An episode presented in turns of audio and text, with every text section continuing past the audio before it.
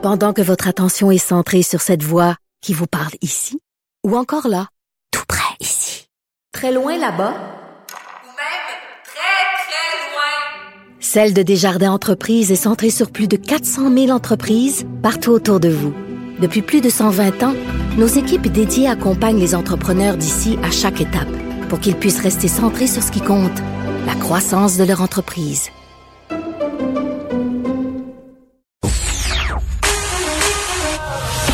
Une question sans réponse n'est pas une réponse.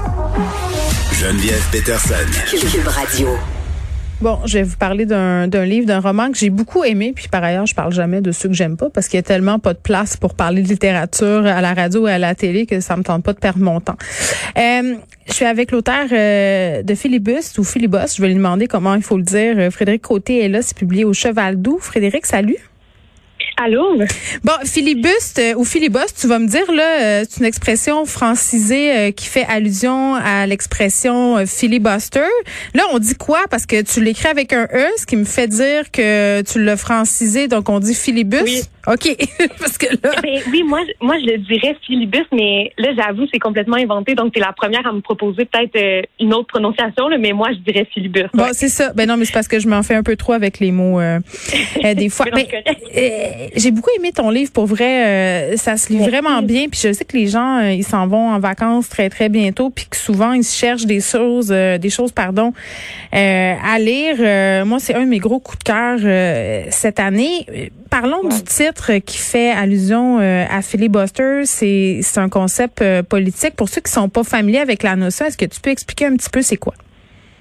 Euh, oui, en gros, dans le fond, c'est ça, c'est que c'est une mauvaise traduction du mot filibuster qui Oui. est une, une obstruction parlementaire. C'est que dans le fond, c'est vraiment une stratégie politique utilisée en chambre pour retarder l'adoption de certaines lois. Mm. Donc, euh, c'est de prendre la parole et de jamais céder son tour de parole. Comme ça, la loi sera pas votée Mm. euh, cette journée-là. Puis l'exemple que je cite dans mon livre, justement, c'est celui de Wendy Davis qui a utilisé le filibuster pour retarder l'adoption euh, d'une loi anti-avortement euh, aux États-Unis. Elle a parlé pendant 11 heures de temps. Oui, c'est c'était vraiment impressionnant. En fait, c'est devenu comme un monument de la culture aussi populaire, pas juste politique. Là, vraiment, de Mm. l'avoir parlé 11 heures devant une salle remplie d'hommes, c'est un moment euh, hyper émouvant de la politique américaine. Ouais, puis bon, euh, ils ont fait un film avec tout ça, mais euh, Oui. la parole ininterrompue, c'est intéressant parce que dans le livre, euh, bon, ça raconte l'histoire d'une famille. On le sait là que dans une unité familiale, la parole peut prendre tour à tour plusieurs formes, plusieurs places aussi. Il y a beaucoup de non-dits dans une famille. Il y a des familles où on dit trop d'affaires. Euh, c'est quoi la place de la parole dans cette famille-là, la famille que tu nous racontes, Frédéric Côté? Mais je trouve ça intéressant de dire justement euh, euh, certaines familles où on a un peu le droit de tout dire. Je pense que cette famille-là, c'est un peu ça, mais que pas toutes les femmes de la famille ont ce même droit-là ou euh, la même place pour le faire. Donc, la mère a une présence qui est tellement forte. Euh, elle, elle se permet de pas avoir de tabou. Elle parle énormément, mais donc, ça fait d'elle une mère euh, qui prend énormément de place dans la vie de ses filles. Donc, c'est pas toujours Mm. positif. Puis après ça, c'est pas toutes les filles qui peuvent avoir cette même euh, par- parole-là libérée, qui peuvent s'en permettre autant parce que la mère prend tellement de place dans la famille, justement. Mais il est intéressant euh, le personnage de la mère parce que moi je, je l'ai vraiment euh, euh, senti comme étant une mère profondément aimante, mais très très Oui. euh, hégémonique dans une certaine mesure, Mhm. parfois même un peu toxique. Puis je pense que un peu euh, toute mère qui lit cette affaire-là se regarde aller puis fait, des fois un peu de Oui. même.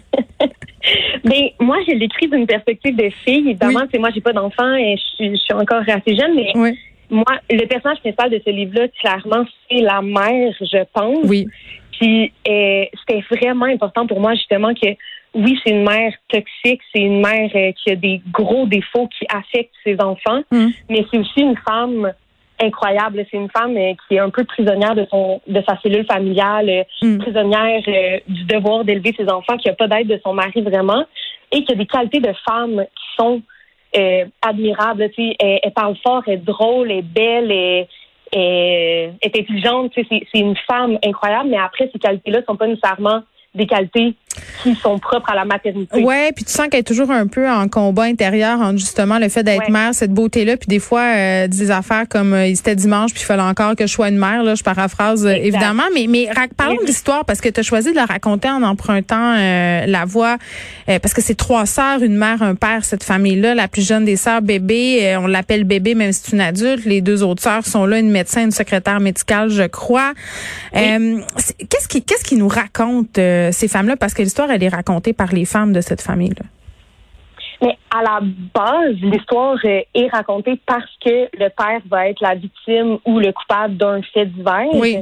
Euh, Brûle pas de punch.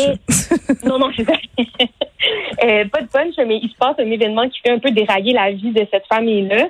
Et les, les femmes ont comme un peu le mandat de raconter ces faits divers-là, mais elles passent complètement à côté de, de ce qui concerne l'événement, puis à la place, elles se racontent elles-mêmes. Donc, c'est vraiment euh, une soirée, un souper où là, le père va faire dérailler la vie de famille. Mm. Et ces femmes-là, au lieu de raconter cet événement-là, ben, continuent de s'occuper de leur vie ordinaire à elles. Donc, racontent euh, leurs euh, relations de famille, leurs problèmes avec leur chum. Mais c'est vraiment la vie ordinaire mm. qui préséance sur le drame. Ben la vie ordinaire, puis il y a toute une discussion aussi peut-être dans ces livres-là sur notre fascination pour la télé-réalité.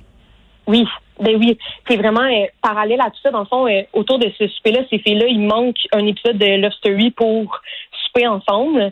Mais c'est des grandes fans de télé-réalité. Puis pour moi, la télé-réalité est tellement connexe aux faits divers. C'est pour ça que j'ai regroupé un peu ces deux fascinations-là. Mm-hmm. euh, pour des, des, des, choses un peu sensationnalistes, c'est un fait divers, ça reste une nouvelle qui fait jaser, qui fait parler, qui est extraordinaire. Puis c'est la même chose pour moi, la télé-réalité, c'est la la culture populaire, le voyeurisme à son plus euh, euh, plus grand degré. Là. Ces femmes-là sont plus concernées finalement par leur télé-réalité que par le drame de leur famille. Ben c'est intéressant que tu dises qu'ils sont ensemble, euh, qu'ils vivent un, drame puis qu'ils en parlent pas. En même temps, je pense que c'est le propre de beaucoup de familles de balayer la vraie affaire sous le tapis puis de parler de banalité. C'est un grand talent qu'on a dans certaines familles de jamais parler de rien finalement, mais de toujours la gueule nous arrête pas, mais on parle pas des vraies affaires.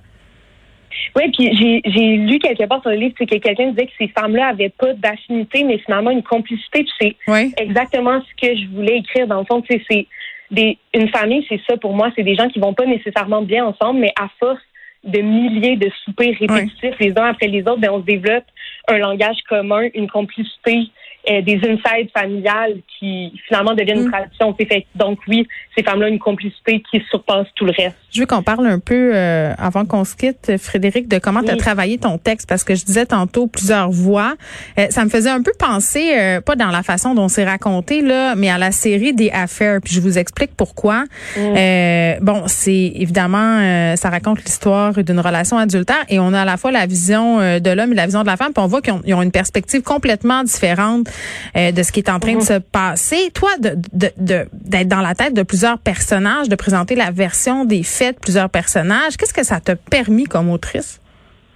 Mais ça, c'était hyper important pour moi de, de faire ressortir le fait que dans une famille, il peut avoir deux enfants, trois enfants, quatre enfants, personne va avoir la même version de l'enfance. oui. Personne va avoir. Tout le monde est traumatisé, mais pas pour les mêmes raisons. Pas de la même manière, exactement. Puis euh, moi, étant dans une famille où justement j'ai une grande différence d'âge avec mes sœurs, je voulais mettre ça en scène, tu sais, le fait que non seulement on n'a pas la même version de notre enfance, mais on n'a même pas eu la même mère nécessairement. Tu sais, il y a eu des années, il y a eu une évolution, il y a eu euh, une transformation chez nos parents.